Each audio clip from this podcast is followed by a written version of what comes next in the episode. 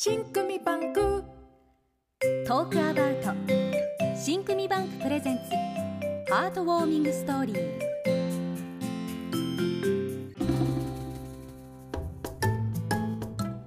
本日のハートウォーミングストーリーはイソップ物語のお話を一つご紹介します。イソップ物語は2000年前の古代ギリシア時代に詩人のイソップが国中から集めた物語集です。うさぎと亀や北風と太陽の物語は知っている人が多いかもしれません。イソップ物語には物や動物が擬人化されて登場し日常生活での教訓や風刺を題材にした物語が多いことも特徴です。その親しみやすさ分かりやすさから子ども向けの絵本なども数多く出版されています。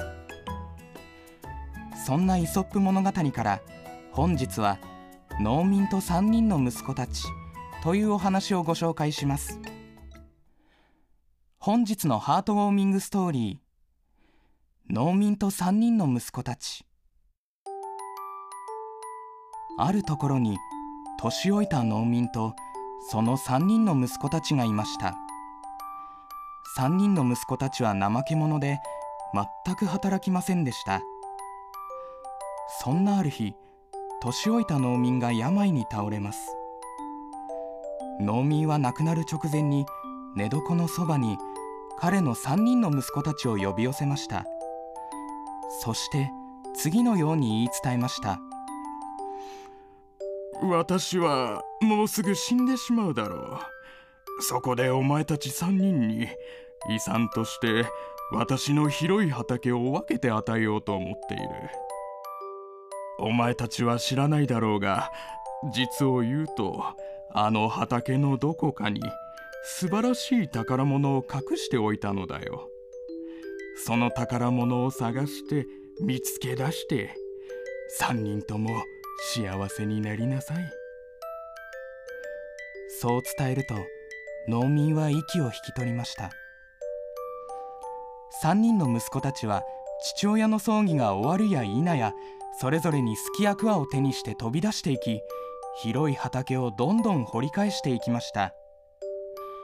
しかし3人が力を合わせて畑の隅から隅まで掘ったにもかかわらず宝物と呼べるようなものは何一つとして見つけることができませんでした。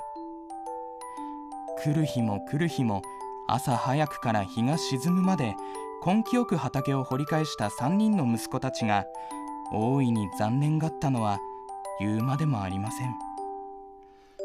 ところがそれからしばらくすると畑にはいろいろな穀物や野菜がたくさん育ち始めました。3人の息子たちが父の宝物を探すためにせっせと畑を深く掘り返ししっかりと広く耕していたためです。そのおかげで3人の広い畑は大豊作となって息子たちは食べるものに何の不自由もしない生活ができるようになりました。そればかりか3人で力を合わせた結果もたらされたもののありがたさ苦労した後の充実感や満足感喜びを3人とも初めて感じることができました。そうか。今になってようやく分かった気がする。お父さんは僕たちにしっかりと3人で助け合って一生懸命に働くことが大きな宝物になるということを教えてくれたんだ。3人の息子たちは父親の残した畑にある宝物という言葉の意味がようやく分かって父に感謝しました。それ以来3人は互いに協力を惜しまない働き者の農民として幸福に暮らしていったといいます。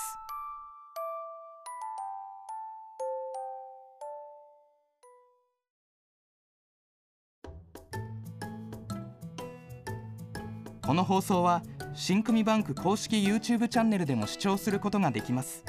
ぜひそちらの方でもご覧ください。トークアバウト新組バンクプレゼンツハートウォーミングストーリー朗読高橋壮でお送りしました。